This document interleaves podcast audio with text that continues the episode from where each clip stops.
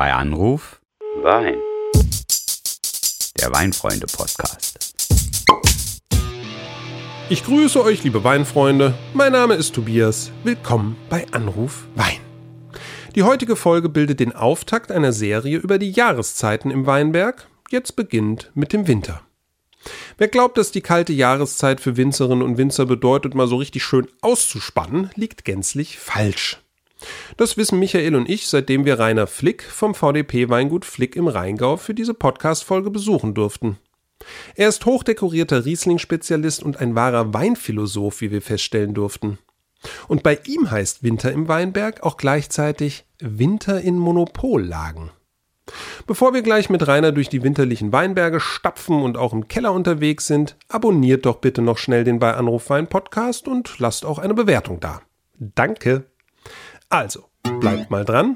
Wir fangen direkt an. Ja, ich grüße dich, Rainer. Vielen Dank, dass wir hier sein dürfen, um mit dir über den Winter im Weinberg zu sprechen. Ehrlich gesagt habe ich ja gedacht, äh, hier ist gar nichts los, ne? weil es ist ja Winter, es wird nicht geerntet, es hängen keine Trauben am Stock.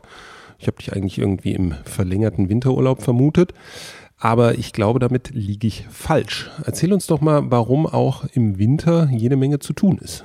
Naja, man unterschätzt das immer, äh, welche Tätigkeiten so das ganze Jahr über bei uns im Weingut auflaufen und es ist ein Fulltime-Job und er geht über das ganze Jahr. Und momentan sind wir dabei, uns schon auf den Jahrgang 2023 vorzubereiten mhm. und legen jetzt dafür eigentlich schon den Grundstein. Ja, aber bevor wir jetzt äh, loslaufen in Richtung Weinkeller, äh, gucke ich dem Michael in die Augen und dem liegen vorab noch ein paar Fragen auf dem Herzen die wir jetzt nochmal an Rainer stellen möchten. Ja, mich würde nochmal interessieren, Winter im Weinberg, ist es eigentlich besser, wenn es kalt ist oder wenn es nicht ganz so kalt ist? Was tut den Reben eigentlich gut? Ja, für mich ist der Winter dann ein Winter, wenn wir tatsächlich Frost haben, wenn es kalt ist. Es darf ruhig auch mal ein bisschen klirrend sein. Und äh, je wärmer die Winter sind, umso früher ist der Austrieb, umso höher ist die Gefahr, dass wir mit einem Spätfrost noch Schäden bekommen. Und das ist so immer unsere große Angst dann im Frühjahr, dass es soweit kommt. Muss man denn Rücksicht nehmen auf die unterschiedlichen Lagen und muss man vielleicht auch Rücksicht nehmen auf verschiedene Rebsorten? Naja, also da wir ja also Riesling-Winzer sind, ähm, ist es bei uns eine relativ einfache Geschichte. Wenn du aber verschiedene Rebsorten oder viele verschiedene Rebsorten hast, dann achtet man schon ein bisschen drauf, dass man erst mit den frosthärteren Sorten beginnt. Riesling gehört dazu. Empfindlichere Sorten wie Silvaner, die schneidet man dann ein bisschen später, um gegebenenfalls dann, wenn es wirklich sehr, sehr kalt noch wäre, äh, ein bisschen vorsichtiger zu sein, um abzusehen, was ist tatsächlich vielleicht schon durch Frost geschädigt oder nicht wenn wir jetzt über das Schneiden im Weinberg reden, damit lege ich ja auch fest, äh, was gibt es an Ertrag oder zumindest teilweise lege ich das damit fest. Woher weiß ich denn das jetzt schon, was richtig ist für ein Jahr, was kommt und wir wissen noch nicht, wie das Jahr werden wird? Ja, tendenziell gehen wir natürlich so vor, dass wir das Thema Qualität über alles stellen. Also wir wollen tolle Trauben im Herbst haben, die aromatisch sind, die gesund sind, die goldgelb sind, die ausgereift sind. Und da legt man natürlich schon mit dem Rebschnitt das erste Fundament, aber das ist nur ein Teil.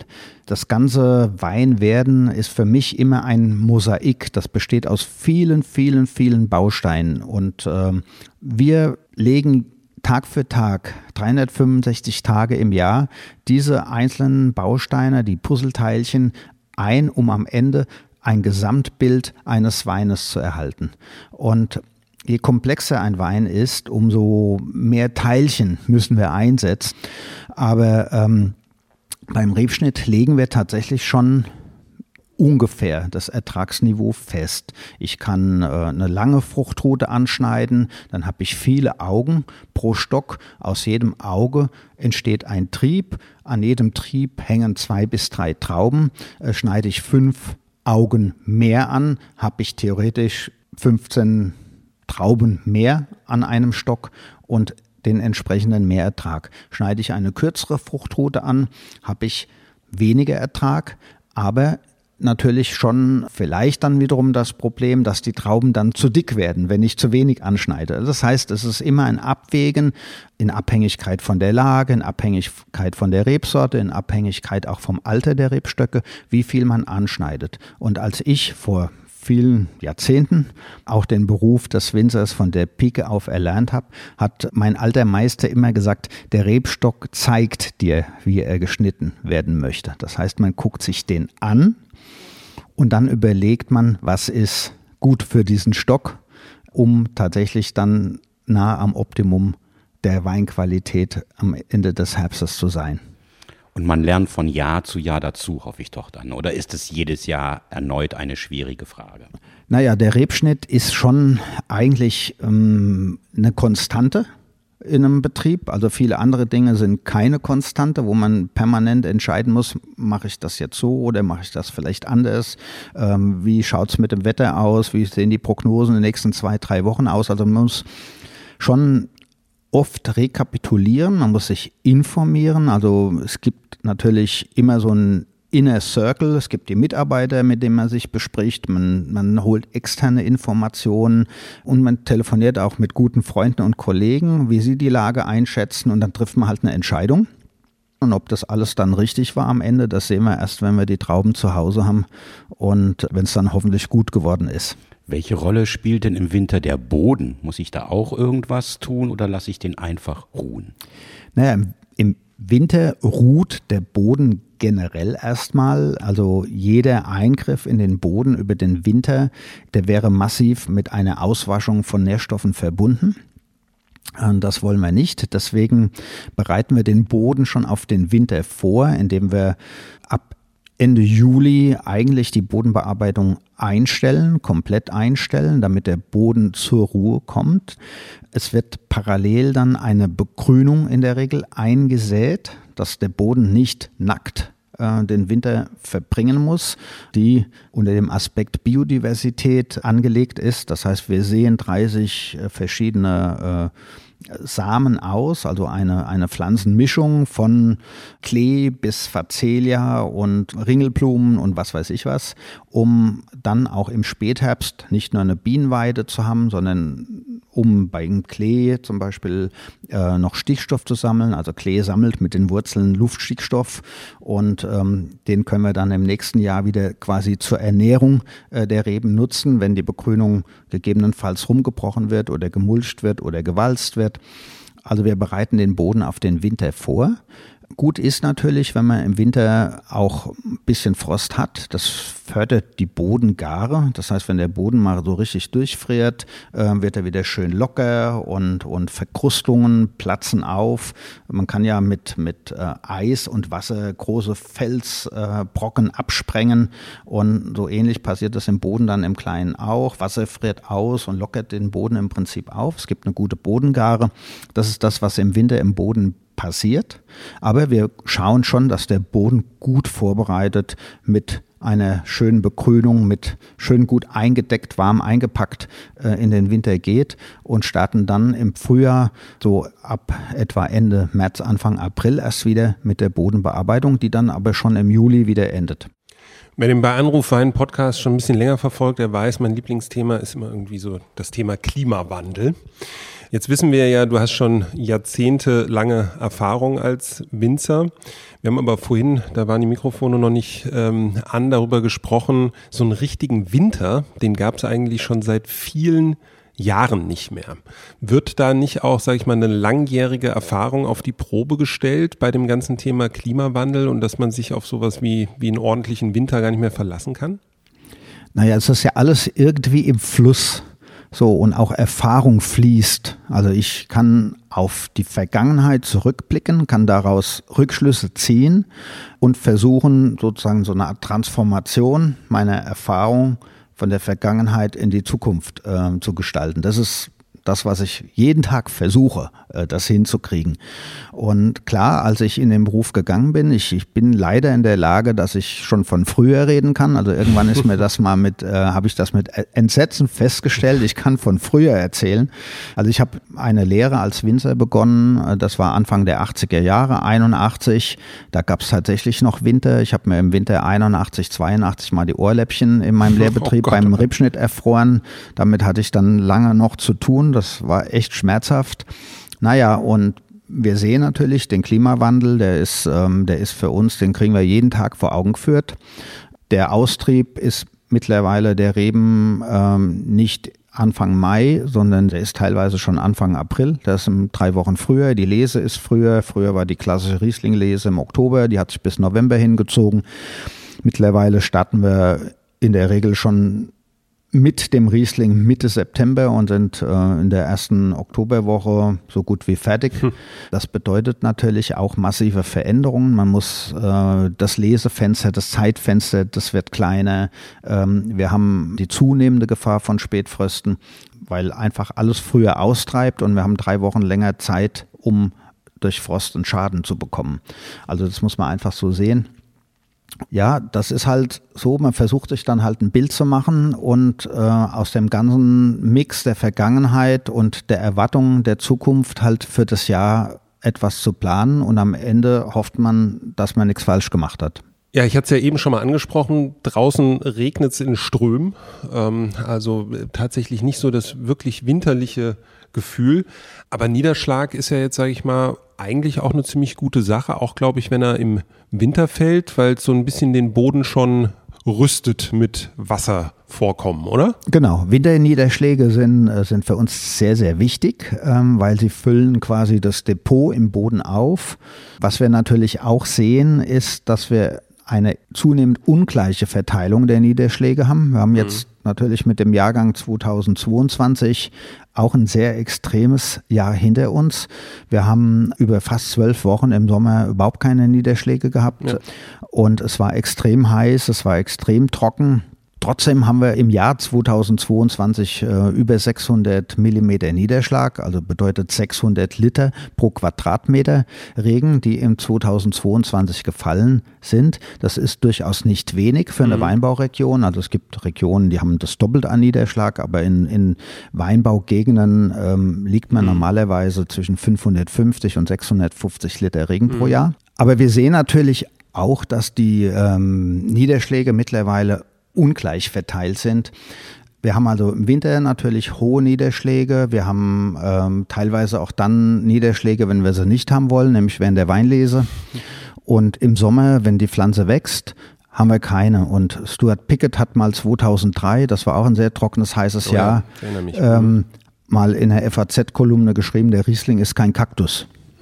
Und äh, das ist schon einfach so. Der Riesling ist kein Kaktus. Wir brauchen ab und zu Wasser. Ähm, wir brauchen Wasser, damit das Kraftwerk der Pflanze arbeitet, nämlich das mhm. Blatt, damit Assimilate gebildet werden, damit äh, Aromen auch gebildet werden. Es geht nicht alleine um Zucker, sondern es geht einfach um Aroma. Das ist sowieso ähm, das oberste Ziel, die Aromareife. Zucker ist sekundär mhm. und dazu braucht die Rebe einfach auch Wasser. Ja, das verteilt sich mittlerweile ungleich und ist nicht so, so schön. Ähm, ich war im Sommer im Urlaub in Südtirol, da war es einfach ein Traum. Bei uns war alles Steppe in Südtirol, die hatten dann ein paar Niederschläge zwischendurch, da war es war wunderbar, da habe ich mich richtig geärgert, ein bisschen, ne, war ich neidisch und mich geärgert. Und dann habe ich ein, ähm, ein Abend bei Reinhold Messner verbracht. Oh. Das war total ähm, spannend. Ähm, wir haben uns mit dem ein bisschen unterhalten dürfen und der hat gesagt, die Natur ist absichtslos. Hm. Und das habe ich mir erstmal so richtig durch den Kopf gehen lassen. Tatsächlich mhm. ist die Natur absichtslos. Mhm. Ja, die äh, Winterniederschläge sind gut, aber die sind kommen ohne Absicht. Ja. ja. Und wir, äh, ja, wenn ich dann mal damit hadere, dann ähm, habe ich mir im letzten Jahr dann schon jetzt auch in der Weinlese im Winter immer wieder das vom Reinhold Messner in Erinnerung gerufen, die Natur ist absichtslos. Aber Sehr was schön. wir halt natürlich machen, wir nehmen erheblichen Einfluss auf die Natur.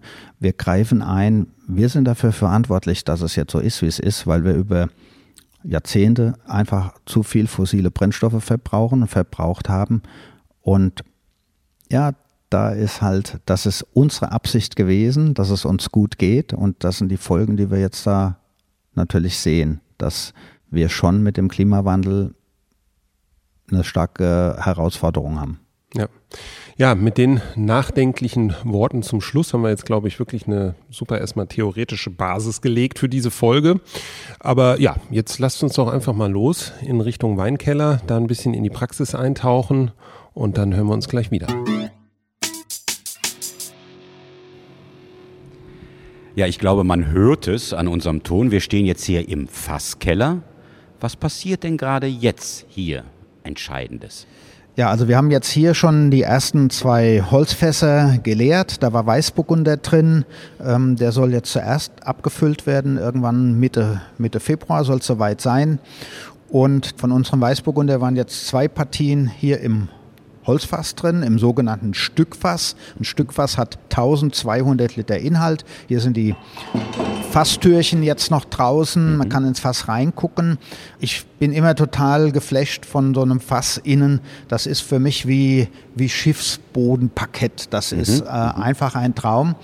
Und diese Holzfässer sind aus Eiche hergestellt mhm. und die sind aus Taunuseiche hergestellt, die wir selbst mit dem Förster zusammen eingeschlagen haben. Also wir sind nachhaltigkeitszertifiziert schon seit 2012. Für uns ist so das Thema aus der Region, mit der Region ganz, ganz wichtig. Mhm. Und ähm, da haben wir schon sehr frühzeitig angefangen, 2010, äh, nicht das Holz für unsere Holzfässer von irgendwoher einzukaufen, sondern tatsächlich hier aus der Region zu beziehen.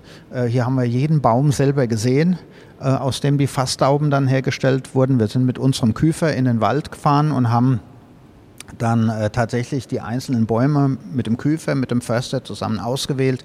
Die wurden dann eingeschlagen, 2010 16 Eichen, 2013 dann nochmal 10. Mhm. Die wurden dann zu Fasstauben verarbeitet. Äh, die Fasstauben müssen dann auch einige Jahre reifen und lagern, damit mhm. äh, tatsächlich also das Gewünschte draus mhm. wird, damit es funktioniert. Mhm. Also auch ein Fassholz braucht eine gewisse Reife. Mhm. Und ähm, dann haben wir also im Prinzip seit 2013, 14 angefangen, ähm, die Fässer, die wir neu dazu bekommen haben, aus eigenem Holz, also selbstgeschlagenem Holz herzustellen. Mittlerweile haben wir hier 48.000 Liter Holzfasskapazität, das meiste davon in den traditionellen Stückfässern, 1200 Liter oder Doppelstück mit 2400 Liter mhm. haben wir hier noch und wir haben 3000 Liter Fässer.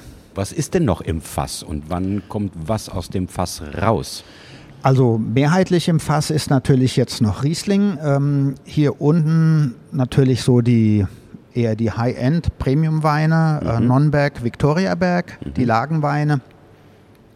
Äh, die bleiben auch noch eine ganze Weile auf der Hefe liegen. Also da ist noch gar nichts passiert. Die sind hier, haben die Trauben geerntet, gekeltert. Äh, dann sind wie entscheidest du das, wie lange die jetzt noch auf der Hefe bleiben? Weil das ist ja auch maßgeblich nachher, wie der Wein sich dann. Naja, wir verkosten schon immer mhm. äh, mal. Wir haben ich halte auch nichts von permanentem Verkosten. Also mhm. äh, ich, ich bin also von der alten Schule. Ich habe noch die alten Lehrmeister der Kellerwirtschaft mhm. als Professoren und als äh, Ausbilder gehabt. Und da hieß es immer, also die, durch, äh, die durchsoffenen oder durchzechten Weine, also wenn man ständig an so einem Fass rumprobiert, äh, glaube ich fest, äh, das ist nichts. Man stört den ganzen Entwicklungsprozess, man muss das Ganze in Ruhe lassen, weil man muss natürlich immer wissen, was passiert jetzt hier gerade. Deswegen, mhm. klar, gibt es Verkostungen, aber wir machen immer eher große, vollumfängliche Verkostungen, als ständig irgendwie an so einem Wein da rumzuzerren. Mhm. Und äh, wir haben jetzt äh, Anfang Dezember einmal den Jahrgang komplett, jedes Fass, jeder Tank, alles, was wir haben, auf den Tisch gestellt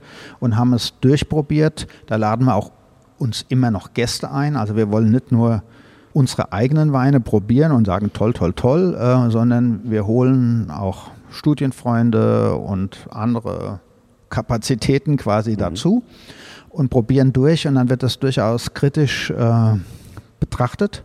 Da wird jeder Wein auseinandergenommen, sensorisch. Mhm. Und dann gibt es natürlich Entscheidungen, äh, wann von der Hefe runter, äh, wie lange bleibt er von der Hefe. Aber auch hier spielt natürlich die Erfahrung äh, eine ganz große Rolle, weil wir wissen natürlich, unser Nonnberg ist ein Wein, der langes Hefelager nicht nur verträgt, sondern er braucht das. Mhm. So, und deswegen ähm, sind natürlich viele Entscheidungen schon im Kopf vorher gefallen, äh, die stehen schon fest und man bestätigt das letzten Endes nur.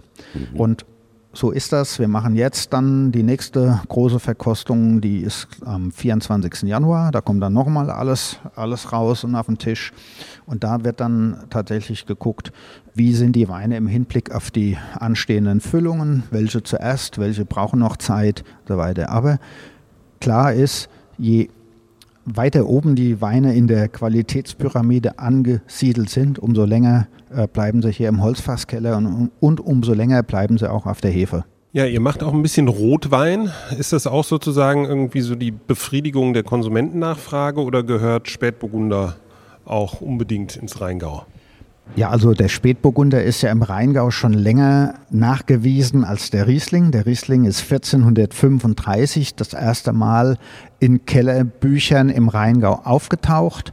Der Spätburgunder bereits 1106. Der kam ja mit äh, den Benediktinern aus, äh, aus dem Burgund in den Rheingau. Die hatten den Spätburgunder mit im Gepäck.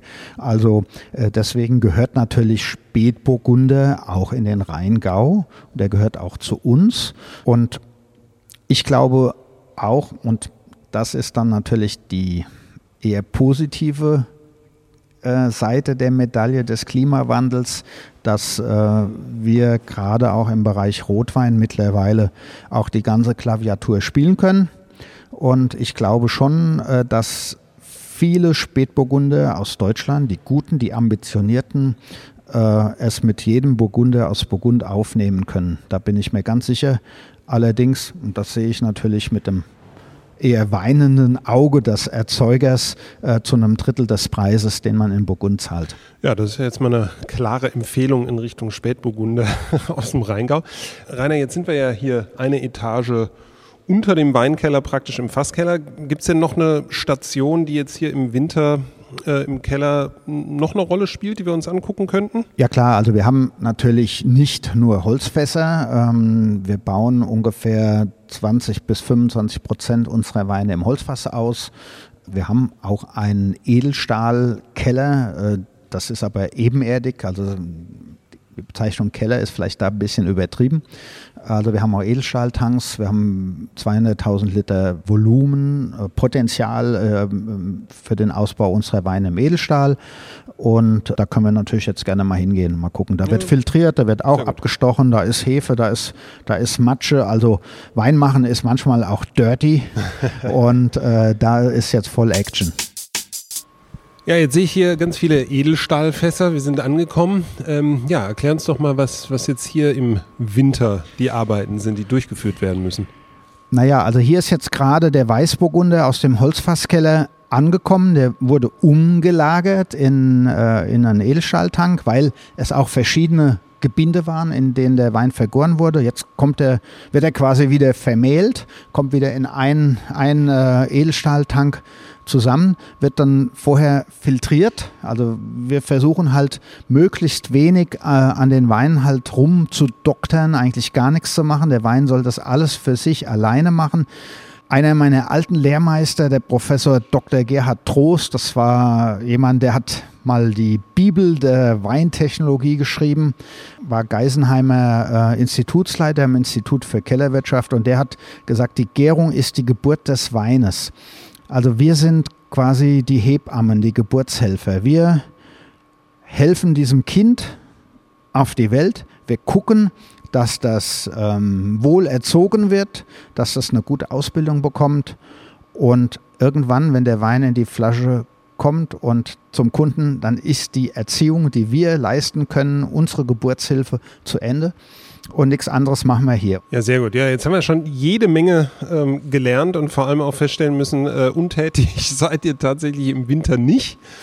Aber jetzt fehlt uns natürlich noch ein ganz äh, wichtiger Punkt, nämlich was passiert eigentlich im Weinberg, was passiert im Wingert. Und äh, ja, vielleicht schwingen wir uns jetzt noch mal kurz ins Auto und du zeigst uns da noch ein bisschen mehr. Unbedingt.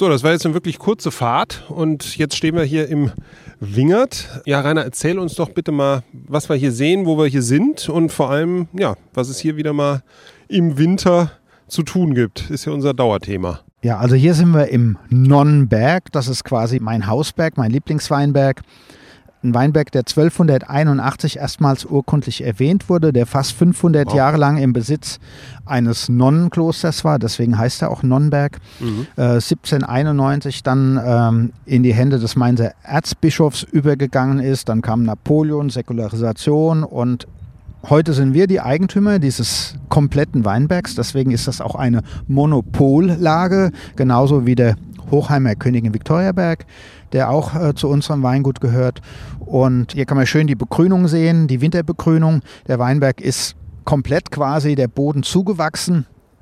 Wobei wir alternierend eine über die andere Reihe im, im Sommer offen halten, um eine Wasserkonkurrenz zur Rebe zu vermeiden. Also es ist wichtig, in, im Boden die sogenannten Kapillare zu brechen. Das sind so quasi feine Äderchen, die Wasser von tieferen Bodenschichten in obere Bodenschichten transportieren und da auch für eine höhere Verdunstung am Ende verantwortlich sind. Und wenn man den Boden ganz flach bearbeitet, da wird nur so ganz leicht oben in den ersten 10 Zentimetern so ein bisschen rumgerührt, dann bricht man diese Kapillare. Das heißt also, dieser Wasserfluss von tieferen Bodenschichten nach oben, äh, der ist unterbrochen. Der flach bearbeitete Boden oben, der liegt dann quasi wie so eine Art Isolationsschicht oben obendrauf und wir erhalten dem Unterboden, da wo die Reben mit ihren Wurzeln zu Hause sind, ähm, mehr Bodenfeuchte. Und in den Reihen jetzt, die quasi im letzten Sommer offen gehalten waren, kann man also jetzt noch so die Reste der Begrünung sehen, der verschiedenen mhm. Pflanzen, die wir da einsehen. Das sind über 30 verschiedene Pflanzen. Dazu zählen eben Facelia, äh, Ringelblume, äh, Klee natürlich, äh, Pimpernell. Also man kann auch für seinen, für seinen äh, ähm, Sommersalat kann man hier auch im Weinberg sich die Kräuter dazu zusammensuchen. Für die grüne ist, Soße. Ja, der Boratsch ist da, da eingesät und so weiter. Und das ist natürlich jetzt vom letzten Frost vor Weihnachten ein äh, bisschen abgefroren. Das, was man hier so ein bisschen müde welk sieht, das sind, äh, das sind Malven, die abgefroren sind. Aber das kommt alles im Frühjahr wieder und fängt dann äh, relativ frühzeitig an zu blühen. Ja, jetzt schauen wir doch mal ähm, vielleicht ein bisschen näher in Richtung Stock, in Richtung Reben. Äh, logischerweise, hier hängt keine einzige Traube mehr. Ähm, dafür sieht das jetzt irgendwie alles so ein bisschen, so ein bisschen gagelig aus, so ein bisschen trocken aus. Was, was ist denn jetzt hier die Aufgabe an der Rebe selber im Winter? Ja, also beim Rebschnitt wollen wir jetzt hier in diesem Weinberg eine Fruchtrute anschneiden, die dann äh, quasi die Basis bietet äh, für den künftigen Jahrgang. Also wir haben hier diesen Rebstock, der besteht aus einem Stamm. Der Stamm ist etwa 60 bis 70 Zentimeter hoch. Das ist das sogenannte Altholz. Und aus diesem Altholz sieht man so einen etwas dünneren, so daumendicken Stängel rauswachsen, der dann in der horizontalen äh, gebogen ist. Da, der ist also flach gebogen und aus dieser ehemaligen Fruchtroute vom letzten Jahr kann man sehen, sind lauter neue Triebe entstanden, die quasi jetzt für das kommende Jahr äh, Schnittholz sind ähm, für die nächste neue Fruchtroute.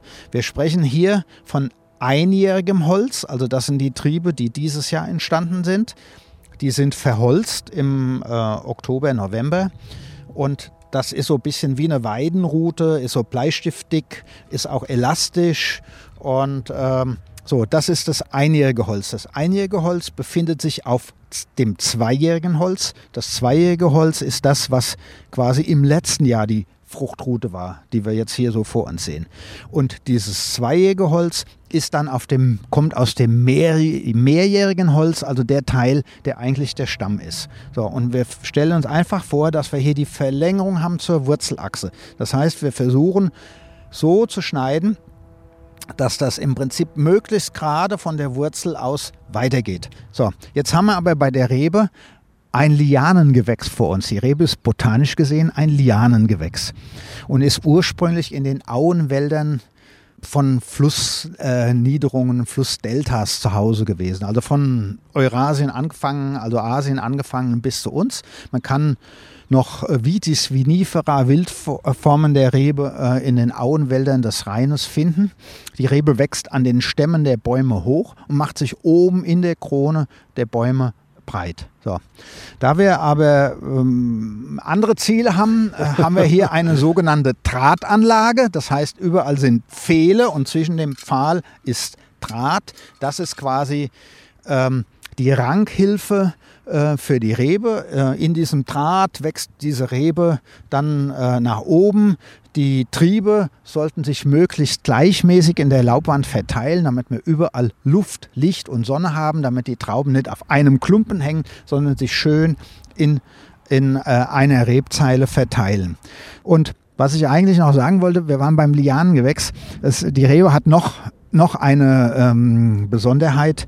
Die hat die sogenannte apikale Dominanz. Oh Gott, oh Gott. Oh Gott, oh Gott, genau, die apikale Dominanz. Das heißt, die Rebe treibt an der Triebspitze bevorzugt aus. Das kommt daher, weil die Rebe ursprünglich im, im Wald zu Hause war und möglichst schnell nach oben wachsen musste, um sich oben im Lichtbereich der Krone der Bäume breit zu machen. So, wenn wir jetzt quasi die künftige Fruchtroute nicht in die Horizontale bringen würden, hätten wir bei der apikalen Dominanz eine Bevorzugung der oberen Spitze äh, dieser Fruchtroute und die Rebe würde oben ganz dolle wachsen und unten total scheiße wachsen. Ja, weil wir aber wollen, dass alle Trauben gleichmäßig versorgt werden, alle Trauben auch gleich gut sind, müssen wir diese apikale Dominanz brechen, indem wir diese Fruchtroute nachher nehmen und biegen sie in die Horizontale. Und durch dieses Biegen in der Horizontale erreichen wir, dass alle Augen auf Augenhöhe sind. Also die Augen sind alle gleichberechtigt auf einer Höhe, treiben alle gleichmäßig aus. Alle Trauben werden gleichmäßig mit Assimilaten versorgt und wir haben ein, eine homogene Qualität. So, und das alles muss man ein bisschen im Hinterkopf behalten, wenn man Reben schneidet. Ja, gutes Stichwort, weil beim Begriff Rebschnitt bekomme ich direkt Angst, weil man kann doch bestimmt auch ganz, ganz viel falsch machen und dann sozusagen den, den kompletten Stock ruinieren. Ähm, am besten zeigst du uns das einfach mal.